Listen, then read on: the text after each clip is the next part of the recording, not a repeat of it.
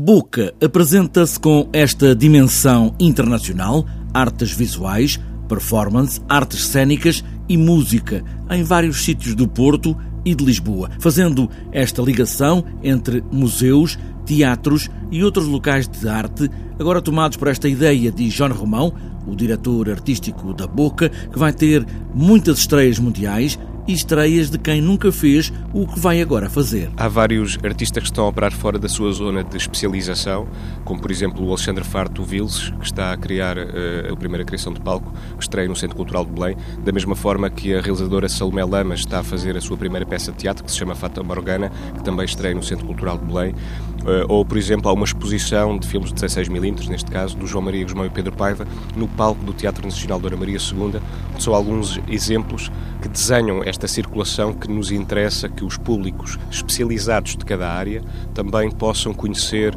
outras obras, outros artistas, nos seus passos habituais. A Bienal começa hoje, ao longo do dia, até à festa noturna no Lux, em Lisboa. Hoje é um dia especial, é o nosso primeiro dia. Eh, às duas e meia da tarde começa um workshop com o artista alemão Aram Bartol na Faculdade de Belas Artes do Porto. Às cinco da tarde, em Lisboa, no Museu Nacional de Arte Antiga, inaugura-se a instalação Pinball Bosch do encenador e dramaturgo Rodrigo Garcia.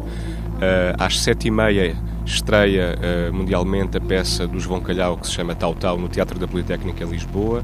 e às 11 da noite apresentam uma performance concerto no Lux, uh, uns artistas chineses, o Tianzu Shen com os Asian Dope Boys, com uma artista uh, compositora